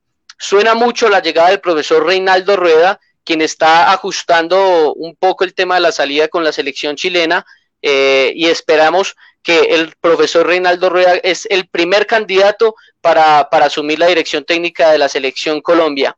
En cuanto a la segunda pregunta, ¿qué tanto eh, nos vemos en comparación a la selección peruana? Creo que estamos a la par en estos momentos. Las dos selecciones están viviendo momentos muy difíciles, no encuentran todo el equipo. Eh, Perú está en un momento de renovación y el profe Gareca no ha encontrado todo eh, el equipo y los reemplazos que, tenía, o, digamos de Paolo Guerrero, que es un elemento vital en la selección peruana, no ha encontrado ese reemplazo eh, que le ayude a fomentar el fútbol que venía mostrando en las pasadas eliminatorias que lo llevaron al Mundial de Rusia 2018. Colombia viene por las mismas, viene en una renovación y los que están eh, en estos momentos no han encontrado el fútbol y no lo encontraron con el profesor Queiroz. Creo que ahorita en el nuevo proceso, sea con Reinaldo Rueda o con, o, con cualquier otro técnico, tiene que eh, mostrar un nuevo proceso, mostrar un nuevo estilo de fútbol eh, que se acople a lo de los jugadores, porque definitivamente hay que hablar con los jugadores que son los capitanes, por decirlo de algún modo, los líderes eh, del camerino para saber si le gusta o no el técnico, porque ahora en este en esta en esta actualidad del mundo del fútbol hay que ahora preguntarle a los jugadores si les gusta o no el técnico, ¿no? Entonces está difícil y esperemos que obviamente tanto la selección peruana como nuestra selección colombiana pues cojan el rumbo necesario y, encaminen todo para llegar a, Qatar 2022. Ok, Oscar. Este, Hola, Oscar dale, dale, Daniel, dale. Dale. Hola, Oscar. Eh, te saluda Daniel Arenas. Eh, Oscar, el motivo de la entrevista más es para hablar del comando técnico anterior, ¿no? Encabezado por José Néstor Peckerman. en la primera pregunta, a Perú han llegado dos de van a llegar posiblemente dos de sus asistentes. Uno ya está totalmente oficial, que es este Pablo Garabello, y el otro es Néstor Lorenzo, a Fútbol Club Melgar. Primero, ¿De qué se encargaba Néstor Lorenzo con José Perkerman y de qué se encargaba Pablo Garabello? tengo entendido aquí que, el brazo derecho era Néstor Lorenzo, el que está todo, todo, todo el momento con José Peckerman, pero en todo caso tú nos puedes detallar los roles que cumplían cada uno en la selección eh, colombiana. Y la segunda es si nos puedes decir ¿Cuál, es, ¿Cuál sería el gusto futbolístico eh, de Néstor Lorenzo? ¿no? Unos dicen que está abocado más a la parte defensiva y, Garabello veía más lo ofensivo. Píntanos la cancha de cómo es Néstor Lorenzo, por favor, Oscar. Hola Daniel, un cordial saludo también para ti. Bueno, de, Pablo, eh, muy poco nada se, escuchaba en los ámbitos de la selección Colombia, debo decirlo eh, con total honestidad, Daniel, poco y nada, podría decirte de Pablo, muy, muy, pero eh, en zonas secundarias hasta terciarias, por decirlo de algún modo, porque te lo repito, jamás había escuchado ese nombre en, en, los tiempos eh, que duró eh, el cuerpo técnico del profesor Peckerman. De Néstor Lorenzo hay que decir de qué se encargaba. Solo para aclararle a la gente, Pablo Garabello es el nuevo entrenador de UTC. Ahora vamos con la descripción de Néstor Lorenzo. Dale, Oscar, te corté. Dale, tranquilo. Bueno, de Néstor Lorenzo hay que decir que en la selección se encargaba, uno, de editar videos, segundo, eh, preparar entrenamientos de la selección Colombia las charlas al grupo de jugadores y en consenso se tomaban las decisiones eh, con, el profesor Peckerman, ¿no? Pues sabíamos eh, que era el asistente técnico de José Néstor Peckerman este año después de tomar un descanso de, de todo el mundo futbolístico, habló con el profesor José Néstor Peckerman y, decidió como tomar el rumbo solo, diferente a ser un asistente técnico, ¿no? Eh, en este caso lo que entiendo es que seguiría siendo un asistente técnico y no el director técnico, según lo que tú me estás diciendo, Daniel. Eh, había leído que iba a ser el director técnico, ¿no? O, yo estoy mal. viene como director técnico. Viene como director, eh, tendría que asumir por primera vez un rol en propiedad como director técnico eh, Néstor, eh, Néstor Lorenzo, perdón, eh, como en propiedad, ¿no? Primero, primer eh, equipo que tomaría en propiedad de que no lo había tomado en, ninguno de sus otros roles, siempre había sido asistente técnico del profesor José Néstor Peckerman cuando comenzó la era en 2006, cuando asumió el, el profesor Peckerman en la selección absoluta de Argentina, ¿no? Entonces, este sería su primer reto, de cómo podría jugar, pues tiene la espalda del profesor Peckerman, ¿no? Digamos que eh, yo le comentaba a Julio en el chat que eh, creo que más que, que, ser un técnico táctico que se enfoque mucho en la defensa, en la ofensiva, en el mediocampo, es un técnico eh, que se, es una persona que se podría enfocar mucho en lo motivacional, que es lo que hizo el profesor Peckerman aquí en Colombia. Y ese es el espaldarazo que tendría Néstor, ¿no? Porque eh, viendo la hoja de vida de él, no tiene ningún cargo asumido, como ya lo dije, en propiedad de ningún equipo. Siempre ha sido asistente técnico y va a ser un reto importante para él ahora que viene a asumir eh, las riendas del equipo de Melgar. Dale, Toño. Julio. Ah, ¿Cómo estás, cómo estás, amigo? Eh, ¿Cómo estás, este, Oscar? ¿Cómo se me cerró todo? Ahora sí. Tranquilo. ¿Cómo estás, Oscar? Se me cerró la pantalla. No, que me estoy mudando, Oscar, y estamos terminando de confirmar todo en vivo. Eh, bueno, sí, lo que justo era la pregunta, iba, mi pregunta iba por el lado de lo que te acaba de preguntar eh, Daniel sobre información sobre el entrenador, sobre este asistente técnico. Por lo que me estás dando, dando a entender, por lo que te estoy escuchando, era bastante bajo el perfil de los eh, ayudantes de campo de, de, Néstor Peckerman, ¿no? Y, o sea, sacarte más, de preguntarte más sobre ellos es volver a redundar en lo mismo, ¿no? Porque ellos eran bastante de solamente cumplir con su trabajo, por lo que te estoy entendiendo, y, el que se llevaba todas las luces y todos los reflectores, todo el peso del equipo, los resultados, la conferencia, etcétera, era, era Néstor Peckerman. Y, así debe ser, ¿no? El director técnico tiene que llevarse todos los, reflectores. Eh, pero tú, como colombiano, como, como hincha de la selección Colombia que ha estado tantos años con, con este cuerpo técnico, ¿cómo avisoras que puede ser el trabajo eh, del, profesor Lorenzo que va, a estar lo más probable llegando a Melgar. ¿Tú lo ves un técnico defensivo, lo ves un técnico ofensivo, lo ves jugando al contragolpe, lo ves este, saliendo a especular? ¿Cómo, lo ves según tu perspectiva de haber eh, vivido con ese cuerpo técnico tantos años, no? Bueno, es una pregunta muy difícil porque, pues ya lo hemos dicho, ¿no? No conocemos ningún trayecto, ninguno, ninguna forma de juego que haya mostrado eh, Néstor en estos tiempos, porque siempre ha sido asistente de Peckerman, ¿no?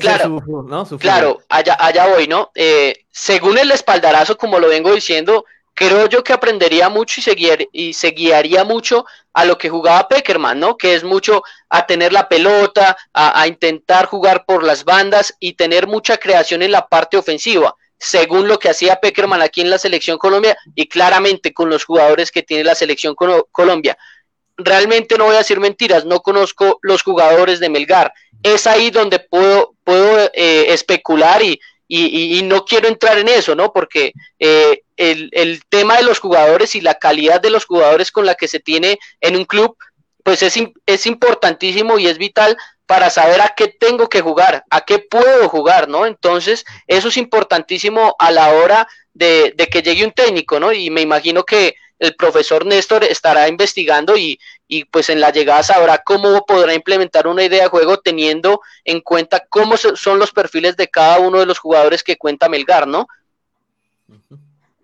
Ok, este, Oscar, eh, te saluda nuevamente Julio. Oscar, este, En Melgar, como en algunos otros clubes de, Perú, eh, mucho se dice de que se necesita siempre técnicos de mano fuerte, que, sea, que pongan la disciplina sobre todo.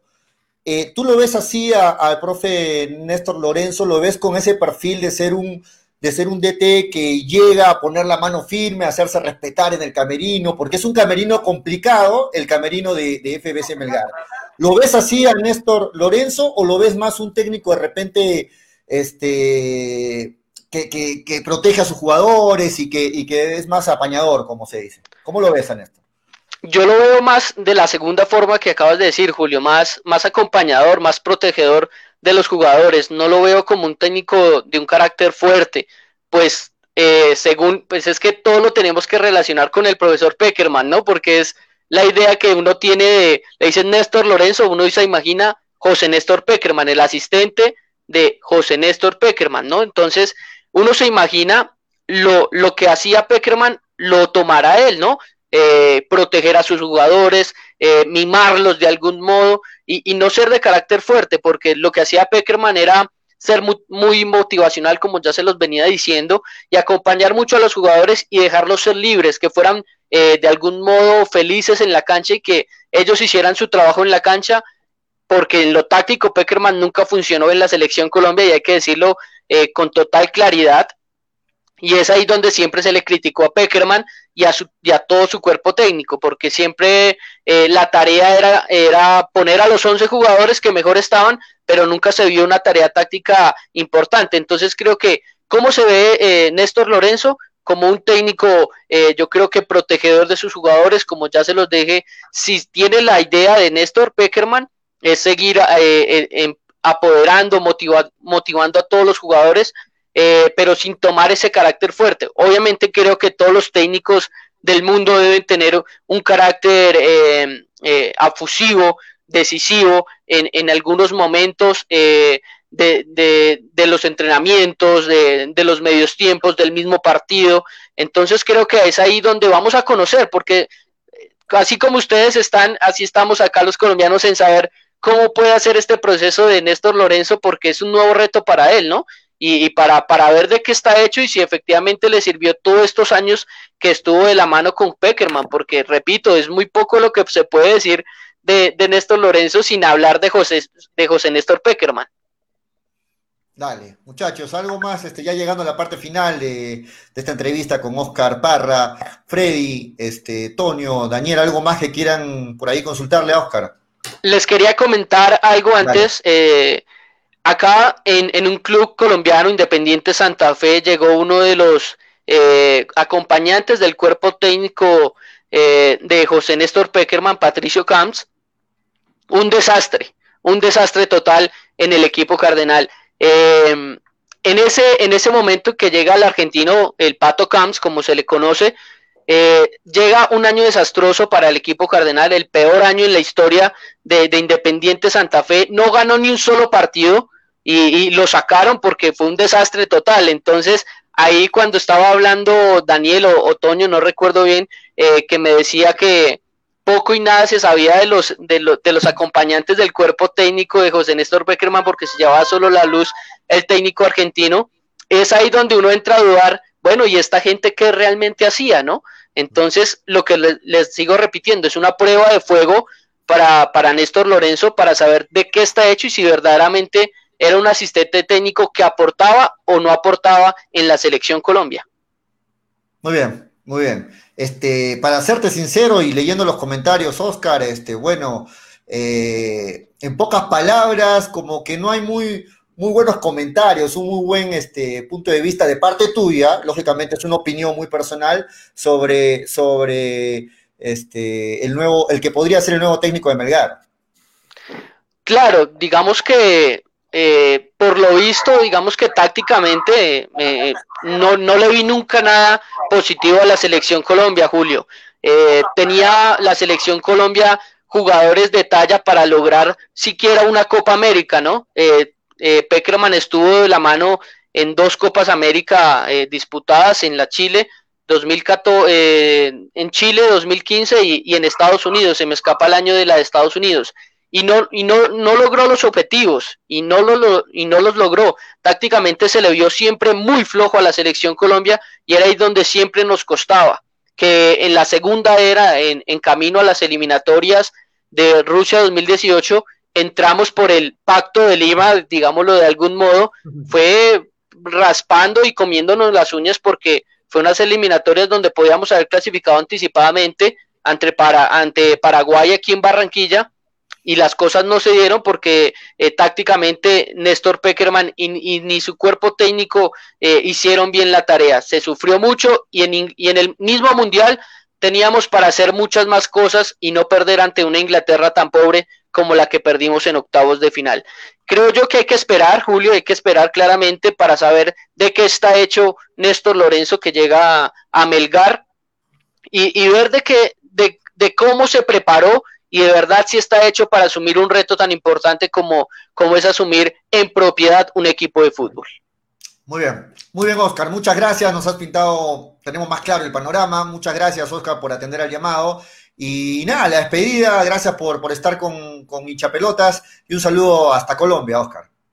Bueno, muchísimas gracias a ustedes. Bienvenidos siempre aquí a Colombia, también a nuestro medio, la Ruleta Deportiva, para que nos acompañen y de verdad muchas gracias por la invitación y, nada, muchas gracias nuevamente. Gracias, Oscar. Muy bien, ahí estaba. Los veo, los veo que un tanto preocupados, muchachos, como que eh, algunos comentarios que dejó Oscar este, no, no les cayeron muy bien a ustedes de repente. ¿Cómo, ¿Cómo lo toman? Lo veo a Daniel muy preocupado, como que no, no quiere creer de repente lo que ha escuchado. No, es que, es que mira, Julio, eh, para mí es, simple el tema. Eh, para, mí el, el, tema es que es como dijo un comentario, ahorita acabo de leer, es una moneda al aire, ¿no? O sea, en, en, en frío, es una moneda al aire. Como puede ser un gran técnico, como puede ser, como puede ser otro Pautazo, porque Pautazo también, recordemos cuando vino Pautazo a Melgar, cuando vino Pautazo a Melgar, todos decían, no, que ni siquiera dirigió una vez en su vida, es un, es un solamente un asistente, ¿cómo vas a traerlo de técnico? Y miren lo que fue Pautazo, ahora todo el mundo está Pautazo, que cómo es Pautazo, que venga Pautazo, ¿no? Ahora, ahora todo el mundo lo quiere. Es una moneda al aire. Es una moneda al aire, porque también puede ser lo contrario, puede ser que no le vaya bien en Melgar, que le vaya como ese señor que está diciendo de Independiente Santa Fe, ¿no? Que, que, que le está yendo pésimo, y, y ojalá que sea lo positivo para Melgar, pero lo vuelvo a repetir, cerrando el comentario, es una moneda al aire. De acuerdo. De acuerdo, Daniel. Yo, yo, no, yo no comparto mucho con, con, con, la lectura que ha hecho, que ha hecho Oscar, para ser sincero, porque, eh, a ver, José Néstor Peckerman, su asistente, entiendo que Pablo Gaballero no tenga ni idea qué hizo en la selección colombiana, porque Pablo Garabello sí es como el tercer asistente, o sea, no tuvo, no tuvo más que, lo, lo, describió muy bien. Si, si, Pablo fuera el entrenador de Melgar, estaría sumamente preocupado. Lo describió muy bien, o sea, tuvo, tuvo rol secundarios y hasta terciarios, pero Néstor Lorenzo no, no hay forma alguna. Néstor Lorenzo ha dirigido prácticas, ¿me entiendes? Y y, o sea, yo respeto la opinión, como tú dijiste, porque al, final son opiniones, pero bueno, Peckerman tuvo un, buen, un buen rendimiento con Colombia y, como dice Toño, puede ser eh, lo mismo que Jorge Pautazo, ¿no? Eh, no, no, hay, no hay que pincharle el globo tan fácil tampoco. ¿ah? No creo no creo, no creo que sea tan mal técnico como lo acaban de pintar. No lo creo. No, si, fuera cualquier cosa, si, fuera cuerquier cosa, no, no hubiera estado tantos años trabajando con Peña en, la selección Colombia. 15, años. 15 años. Aparte, 15 años. aparte que esos 15 años, Lorenzo sí los hizo como primer asistente, como la mano derecha. O sea, no es que fue tercero, cuarto. No, y de todas maneras ha tenido que trabajar como, como entrenador principal. Muchas veces Peckerman no ha estado en la selección por viajes, etcétera. Por eso, para terminar, Freddy, para terminar, Freddy, yo solo termino diciendo eso. Para mí no es tan mal técnico o, tan poco experimentado o tan poco influyente como lo acaban de pintar. Freddy. Bueno, yo quiero ser pesimista y quiero ser eh, serio, creo, en el comentario. ¿Es que acaso Melgar es un equipo que recién ha ascendido? ¿Es que acaso Melgar es un equipo que recién empieza a hacer sus pininos en el fútbol profesional peruano, que se da el lujo, porque no tiene dinero, qué sé yo, de traer el que fue un asistente, se necesita traer asistentes al margen que me salga bueno o malo. Por ese lado no voy. De pronto resulta siendo un Pep Guardiola el señor Lorenzo, qué bueno por Melgar ya se hizo con pautazo. Es que una institución tan seria como Melgar tiene que ser la tribuna o tiene que ser el lugar de ensayo para que un asistente se gradúe de técnico en una institución como Melgar, yo pienso que ahí está fallando seriamente el señor Hader y vuelvo a hablar lo que estoy hablando hace rato. En este momento, el hombre más poderoso y más fuerte de Melgar es el señor Vivanco. ¿Por qué? Porque el señor Lorenzo, el señor Lorenzo, para mí está más preocupado en cómo va a armar el equipo, en la situación real de los jugadores que hay en el medio y cómo terminó el campeonato del fútbol peruano. Y en esa parte creo que quien le va a dejar la listita, y si estoy hablando con judeces me corrigen, va a ser el señor Vivanco, ¿no es cierto? Por eso voy a lo que voy. Puede resultarnos que nos sacamos la tinca con el profesor Lorenzo, o puede ser que nos equivoquemos otra vez. Pero es Melgar una institución tan seria como para ser el campo de ensayo de que ser la primera vez de un asistente de director técnico puede ser que sea el asistente de Kuman, de P. Guardiola, pero es asistente, como lo ha dicho el colega, nunca dirigió a un equipo. Y una cosa es con guitarra y otra cosa es con cajón, ¿no es cierto? Es así como se maneja en este momento la institución de Melgar apostando por una moneda al aire? En algún momento todos los... Esa es, esa es la seriedad en el cual está manejándose la institución de Melgar. Así le damos confianza a la hinchada, le damos confianza a, la, a una ciudad, a una segunda ciudad como Arequipa, permitiendo que Melgar sea un campo de estudios, un campo de prácticas. Esa es la seriedad en este momento con la cual nos muestra el profesor Hader y el todopoderoso señor Vivanco le joda a quien le joda, sigo diciendo esa frase. Dale, Daniel. Sí, estoy de acuerdo parcialmente con Freddy. Eh, bueno, el 90% de técnicos arrancan siendo asistente, ¿no? Y el 100% de técnicos una vez en su vida no habían dirigido ni un partido antes, ¿no? Entonces, eh, sí, de acuerdo, de acuerdo, Daniel, funcionó. Pero aquí, viene, aquí me parece que está la diferencia a mi modo de ver. Melgar ha tenido ya de estas a lo largo de su historia y vamos a comparar dos para ejemplificarlo mejor. En esta ocasión viene un asistente, sí, pero mucho depende de dónde viene, porque este asistente viene de 15 años de experiencia, de, mundiales, de acompañar a Peckerman como el principal, ¿ah? como su brazo derecho, que es distinto a otras situaciones, al igual que vino Jorge Pautazo. Bajo esa premisa, el asistente por su recorrido y estar con Peckerman quizás ahí se puede volver aceptable que se le dé la oportunidad como se le dé a Pautazo. Yo repito, insisto, no creo que sea tan mal técnico como lo acaban de pintar, no hay forma. La selección colombiana de Peckerman es una de las mejores de la historia. Ahora, pero, no, no sabemos todavía. Melgar, Melgar ha contratado, por ejemplo, también asistentuchos, como se diría, ¿ah? y el caso de Straxia. Para mí, el peor técnico en la historia de Fútbol Club Melgar fue Marcelo Straxia y fue asistente de, Julio Zamora. Y ahí sí se hizo mal. Ahí sí se hizo mal. Entonces, en el tema de los asistentes, mucho depende de dónde vienen, mucho, mucho depende. Muy bien, muy bien. Yo creo, yo concuerdo con Freddy en el sentido de, a ver, tú tienes la razón ahí, Daniel, de que los, eh, los técnicos comienzan como asistentes, ¿de acuerdo? Pero deben comenzar a ser técnicos en otros equipos. Y cuando ya estén en otros equipos rindiendo como técnicos, pues se le jala una institución seria y más grande, como lo quieras llamar, como es Melgar.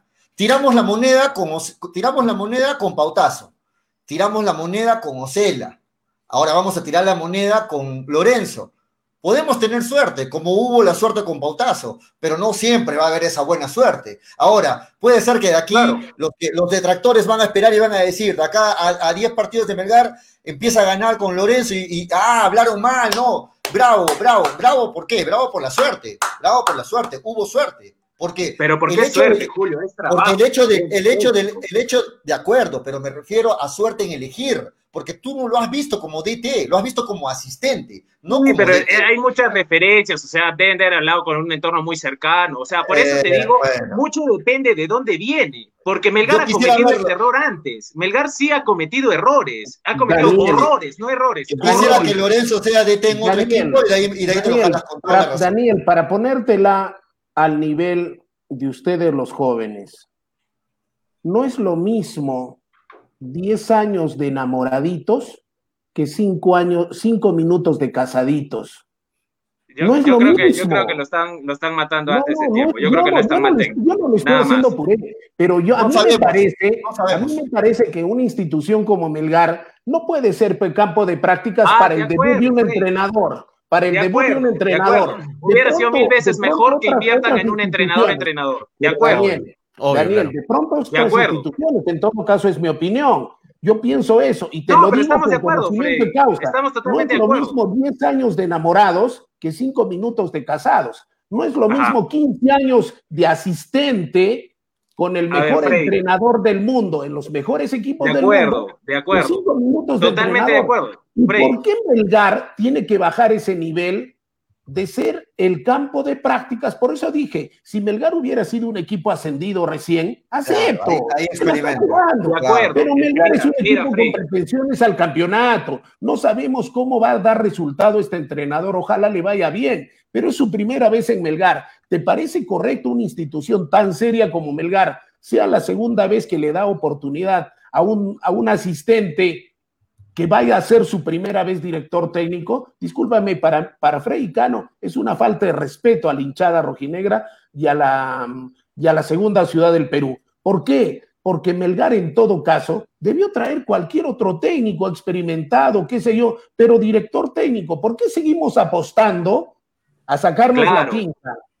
¿Por qué no trabajamos de manera seria? Claro, ahí sí estamos de acuerdo, Freddy. Mira, escúchame, no, no quiero que lo, que lo malentiendas. Melgar tiene dos caminos. O trae un técnico o trae un asistente técnico de nivel. Ok, en, en eso sí estamos de acuerdo. Debió traer un técnico, debió traer un técnico, pero ahora, ya que eligió un asistente técnico, porque esto está a, a horas, o si quieres días, pero ya está prácticamente confirmado, si vas a traer un asistente técnico, hay que verlo de dónde lo traes, pero de acuerdo con ustedes, si tenías que traer un técnico, tenías que hacerlo.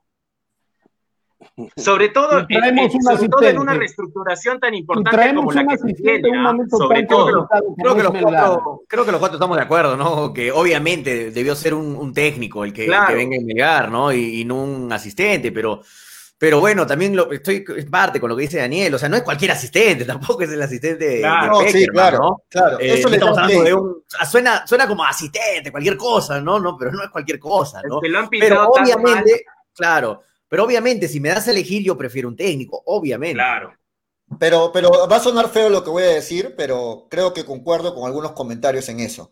En Alianza Lima, por ejemplo, criticamos mucho el hecho de que el Fondo Blanqueazul, que son los inversionistas, se metan en las decisiones deportivas, en elegir a jugadores, en elegir a todo eso. Lo mismo me parece que está pasando en Melgar, ¿no? El señor Hader es el inversionista, pero no sabemos si el señor Hader sabe mucho de fútbol, sabe mucho de, de tomar decisiones deportivas. Y en ese caso la responsabilidad cae en el señor Vivanco.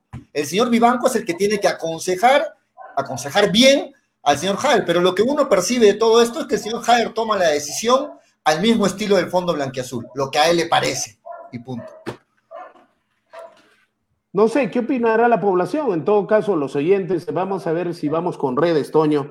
O Sí, si Toño, con todo redes. caso pueden participar los, los oyentes, ¿no? Al 25 20 84 25 58 88, esa es, el, esa es la idea, Julio. Sí, Pueden sí, sí, llamen. participar, Y si tienen celular, anteponen el 054, ¿no? La gente se ha aprendido con, con el tema. ¿ah? Dice Raúl Marrón, por ejemplo. Escoba Nueva barre bien. Además, es un asistente que gana más que un técnico. Ese Estafafrey es pinchaglobos.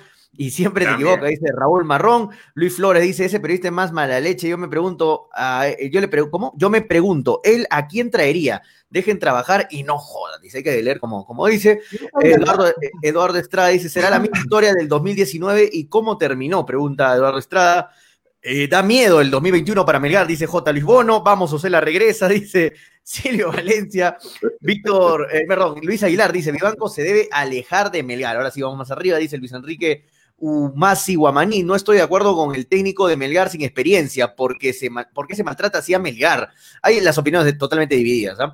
Eduardo Estrada dice, totalmente de acuerdo, Freddy, acá quieren vender ilusiones, Vivanco y compañía. Allá aquel hincha ingenuo que se las cree. Yo tengo menos memories, señores, y años siguiendo a Melgar, dice. Edgar Salazar Guargua dice, dile al árabe del PSG que traiga un técnico que le guste al periodismo. Dice, no, pero trajo a, a Tuchel, no trajo un gran técnico.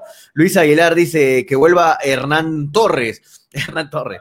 Que necesitamos un técnico, bueno, para que, sea, para que se pelee con todos los jugadores. Eh, eh, Eddie NS dice, necesitamos un técnico con carácter. Jesús Castro, no hay que confundir carácter con liderazgo, son temas bien delicados. Jesús Castro dice, el señor viene sin experiencia como DT, no se cuestiona su trabajo. Luis Aguilar dice, o, o que venga Ocela, dice. Eduardo Estrada dice lo mismo digo, que venga Pautazo, dice Luis Aguilar. Recordemos cuando Pautazo vino, cómo lo criticaban también, ¿eh? eh Marcos igual, igual, igualito ahora. lo criticaban, igualito, lo criticaban. ¿Quién es Pautazo? No, nunca dirigí nada. Marcos es que, dice, una, es que fue una moneda al aire también, no se sabía. No, pero no es asistente de cualquiera. Toño, no Toño lo es. Está, bien, era asistente de Barcelona, hermano. Está bien, está bien, pero eso no te garantiza. Nadie está criticando eso, sino que en Melgar sea un campo de entrenamiento, sea dale, un campo Toño, de dale. prácticas para el debut de asistentes. Eso sí, es lo de acuerdo, que acuerdo. criticando. O sea, si fuera hermano de Brad Pitt, también sería buen actor, dice Marcos Coelho. Juan Guillén dice, ¿cuántos entrenamientos tiene Lorenzo con Peckerman? Eh, ojo, solo lo he visto con la selección, que por proceso son 18 partidos. En cambio, ser asistente club gana más experiencia con más partidos. 15 años ha estado Juan, no hay que ser tampoco eh, austeros con eso. Edgar Salazar Guargua dice, repite y repite lo mismo. Edward Estrada dice, Daniel, es tu opinión y la respeto, pero la realidad, créeme que es otra. Oscar ya nos dijo todo, es otro Ahmed, por Dios, dice Eduard Estrada. Eddie NC dice, no garantiza nada de dónde venga, así venga el asistente de Guardiola. Richard Paul Panca Mamani dice, Julio, eso no es suerte, eso es trabajo del DT. Eh, Ángel Calderón Flores dice, es una moneda al aire bueno. y preocupa, ojalá salga bien, dice Ángel Calderón, J. Lisbono dice, sé lo, eh, sé lo que fuera esto va a ser, eh, lo que fuera esto va a ser un experimento, dice J. Lisbono, coincido con Julio y Freddy, dice Eduardo Estrada, eh, Daniel, no te puedes basar en un antecedente de asistente, hermano, dice, esto no pinta bien, no engañemos a la gente, dice Eduardo, Marco Gustavo Dávila dice, Melgar es un experimento, qué lamentable, Mariano Muñoz dice, Vivanco lo va a tener en sus manos a Lorenzo, EDNC dice, pero el colega colombiano dijo que no tiene mano dura y eso es lo que necesita Melgar, mano dura, Jesús Dante dice, así como, así como va el eh, Melgar, el próximo año estará peleando la baja. Este año se salvó ajustando. Sebastián de la Peña dice, el colombiano que habló no le gustaba Peckerman y por eso, obvio, no hablará bien del asistente, dice Sebastián. Yo pensé, eh, yo pensé que era. Freddy, pero en colombiano. Estafa sí, Peckerman, sí. ya que ya pensé que verdad, iba a decir. Pero, pero Daniel, haciendo un, haciendo un paréntesis lo que dices, de verdad no entiendo cómo los colombianos pueden hablar mal de Peckerman, que Peckerman... No, yo no lo creo los ha llevado al Hermano, mundial. yo no lo creo. Por una gran selección en Colombia. Yo siento que fueron muy duros. Pero ese comentario de, del chico de Oscar, eh, ese comentario de muchos periodistas eh, colombianos, no entiendo nada. Le ha llevado a la selección Colombia a tal nivel de jugadores que no entiendo cómo pueden hablar mal ahora, de Ahora, de Toño, total, ahora ¿eh? me pregunto yo, tan jodido está el fútbol peruano que ahora ya no traemos directores técnicos, traemos asistentes. En todo caso, Universitario de Deportes o Cristal, la siguiente vez traerá al asistente del profesor uh, Washington Tavares y aplaudirá la hinchada, la hinchada de la U. La próxima vez se traerá al asistente, Mariano Soso, asistente de quién era? Del, del, Cholo Simeone y se aplaudirá también en Cristal, ¿no? O sea, estamos tan jodidos que ya no traemos técnicos, ya no decimos queremos un técnico. Buen si punto de Daniel, es bueno, ¿no? Porque si no estás de acuerdo con mi opinión, eres mala leche. Bueno, discúlpenme, pero hay dos cosas que funcionan cuando, cuando están abiertas, ¿no? los libros y la mente. Funciona, ¿no? Freddy, ¿eh? muchas veces funciona, por eso es que lo hacen, bueno. si no, no lo harían. ¿no? Ojalá que funcione. Cachese, Mariano Soso. Toño, insisto, ojalá funcione. Ojalá Pero tú crees que una institución como Melgar merece traer asistentes en vez no, de traer claro. un técnico. Yo estoy de acuerdo contigo, Freddy, en que yo prefiero un técnico. Obviamente prefiero, prefiero un técnico, de acuerdo. Pero bueno, también no se por eso, y por eso, porque claro, es, es, que Freddy, eso, eso, así como lo explica Toño, así es como todos por estamos favor, de acuerdo. Por favor. Lo que dice Toño es como todos estamos de acuerdo. Palabras, Hubiéramos ¿no? preferido un entrenador, pero bueno, se le da el beneficio de la duda por donde viene, no bueno. es cualquier asistente. Creo que eso es lo hay que, gente, lo que hay, gente, hay gente que se contenta ser el amante, hay gente que se contenta no, con, no ser, con, ser, el enamorado, ¿no? En este caso, bueno, cuestión de opiniones. Bueno, pero eh, la- la- es- de verdad estoy leyendo los comentarios así a- desde arriba, o sea, en, en plano general los comentarios, y la verdad la opinión está bastante dividida. Hay varios que están defendiendo que está bien, que es un asistente que viene de Peckerman, y hay otros que están diciendo que no, debería ser un técnico y que vamos a experimentar, es una moneda al aire, y está muy dividida la... la- Esto me hace recordar, pues, siento un déjà vu con lo de Pautazo, es lo mismo, estoy sintiendo lo mismo Sí. que con Pautazo. Eran los mismos comentarios, me acuerdo que decía la gente, no, es una moneda al aire, no ha dirigido al equipo de De su acuerdo. cuadra. Eh, De no, acuerdo, Toño, claro. es un déjà vu, es un déjà vu, pero no significa que va a terminar igual. Puede No. terminar igual, puede terminar Claro. igual, pero también puede ser que no. Puede terminar igual o mejor, pollo. ¿ah? O mejor, Claro, o puede terminar bien, peor. Claro. O puede, pero, pero, pero, o sea, Daniel dice, claro, claro, está bien, de acuerdo, pero también puede terminar mal. Y ese es el Está bien, motivo, pues. Ese es el motivo de la Pero incertidumbre. tener un técnico de- pollo tampoco te asegura Pero que va a ser también con un técnico bien. puede pero- terminar pero- mal también, pero- Julio. de acuerdo, de acuerdo, puede terminar puede ser un fracaso en Melgar también. O sea, De acuerdo, que- pero ya, pero ya sabes nada. que te- nadie te asegura nada, pero ya sabes a lo que te atienes, ¿no? Ya sabes qué, qué te puede brindar un técnico porque ya tenía una experiencia antes de la que tú puedes ver cómo jugaban Her- esos Hernán. Torres no era técnico, vino de Millonarios y mira lo que pasó. Pero seguimos con los ejemplos. claro, seguimos, claro. Con los, seguimos con los ejemplos. ¿Qué pasó Miguel con Russo por ejemplo? también.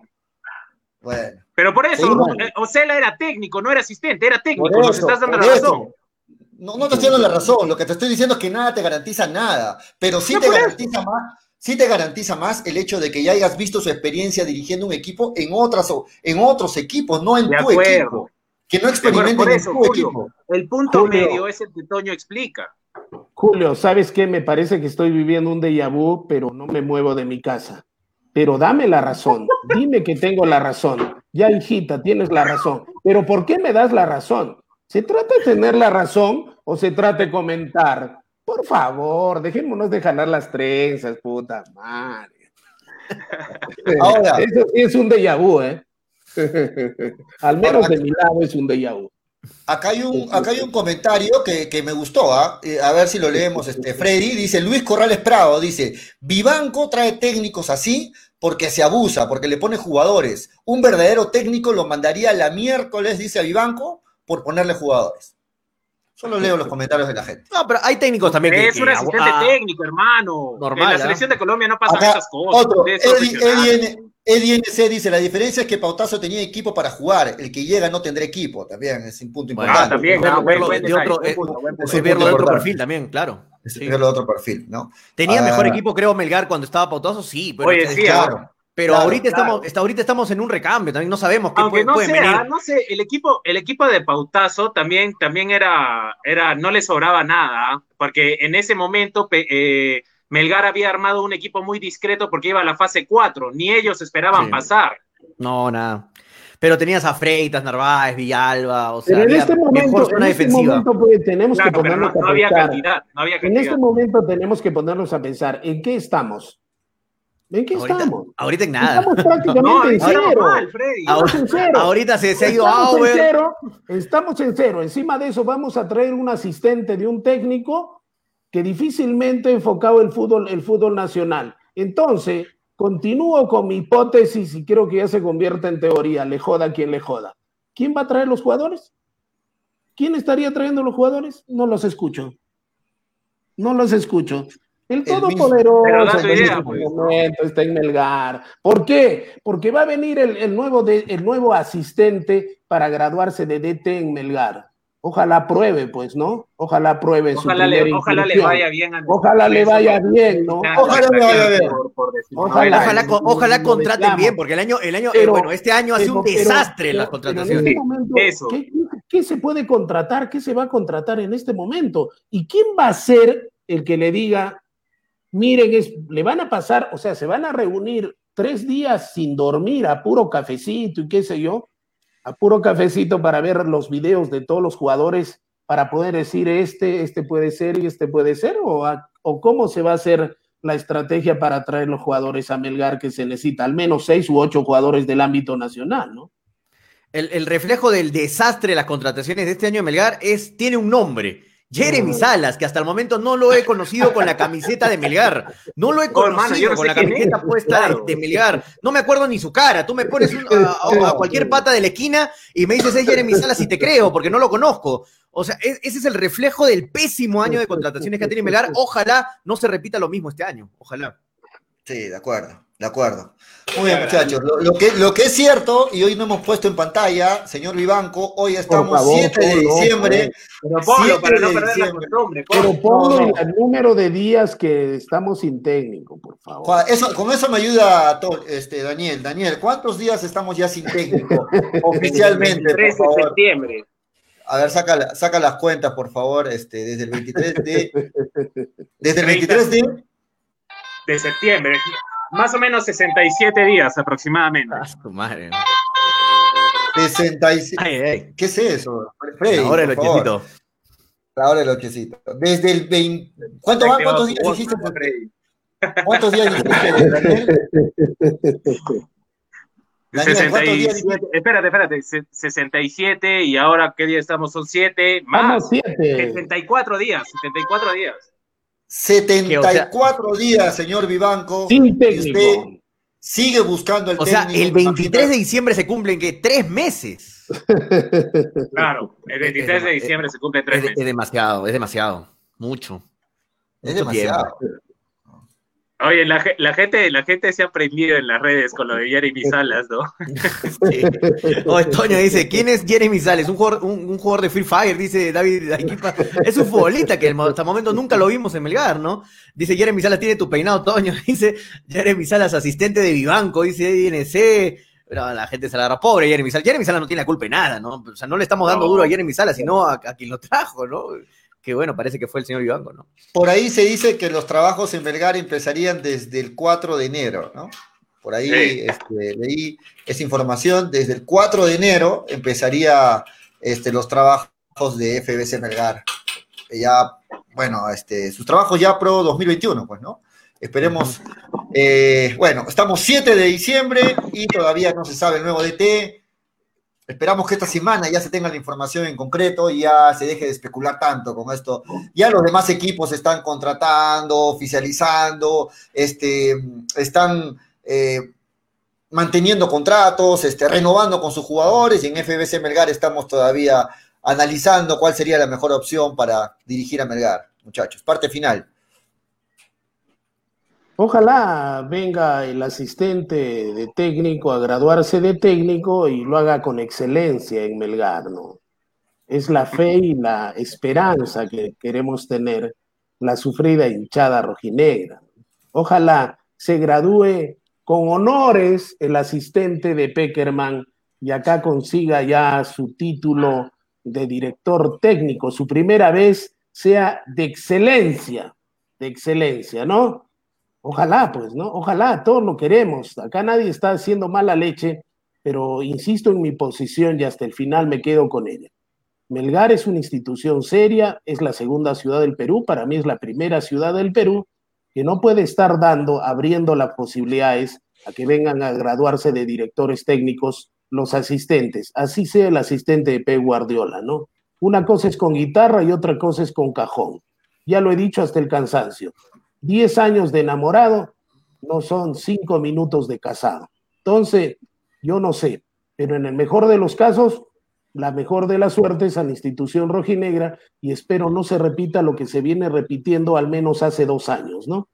Que no sea el técnico el que ponga los jugadores y cuando el técnico venga ya estén la plantilla hecha y solamente el técnico venga a refrendar lo que hicieron otros.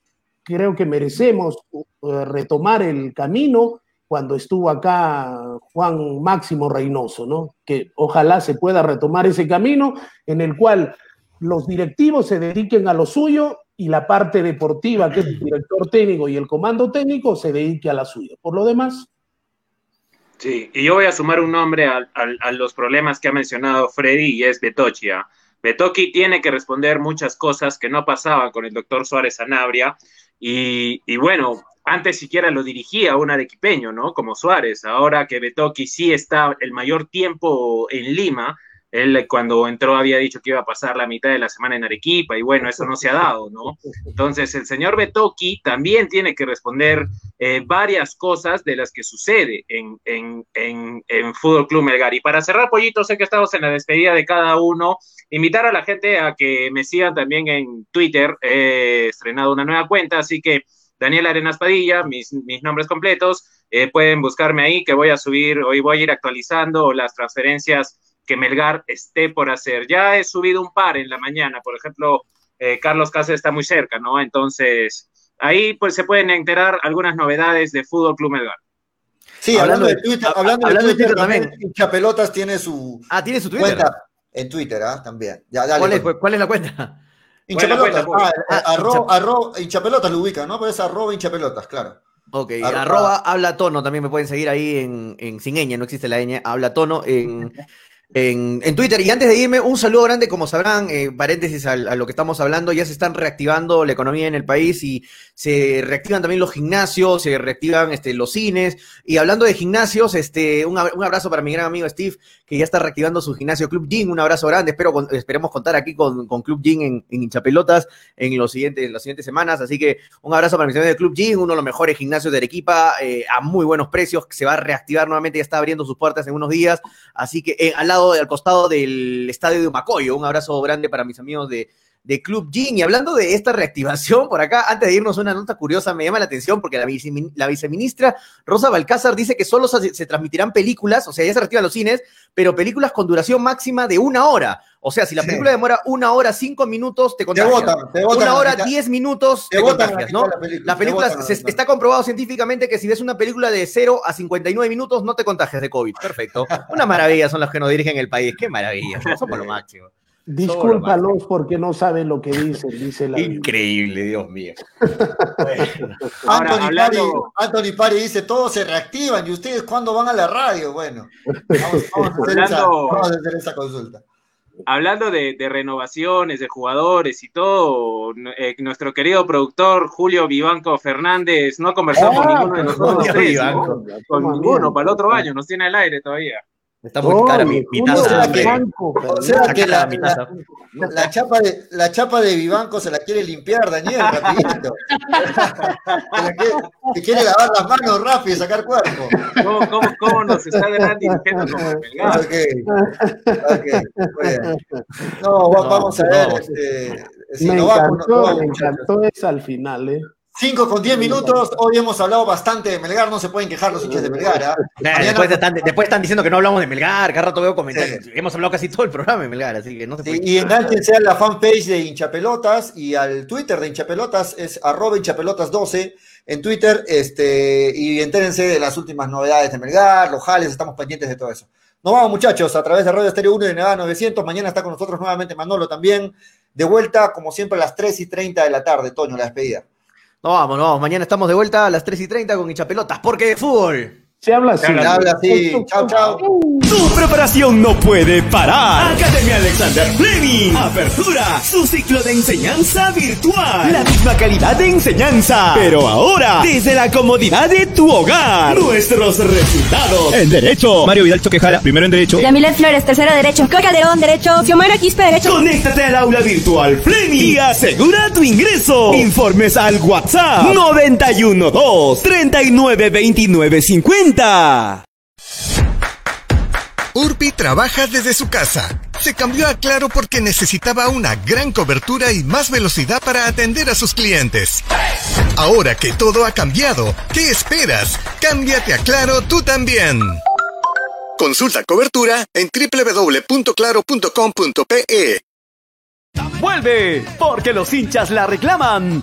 La polla de hincha pelotas participa y gana 300 soles en efectivo. Si sabes de fútbol, esta es tu oportunidad. Gracias a New Raycon, 100% cuero original.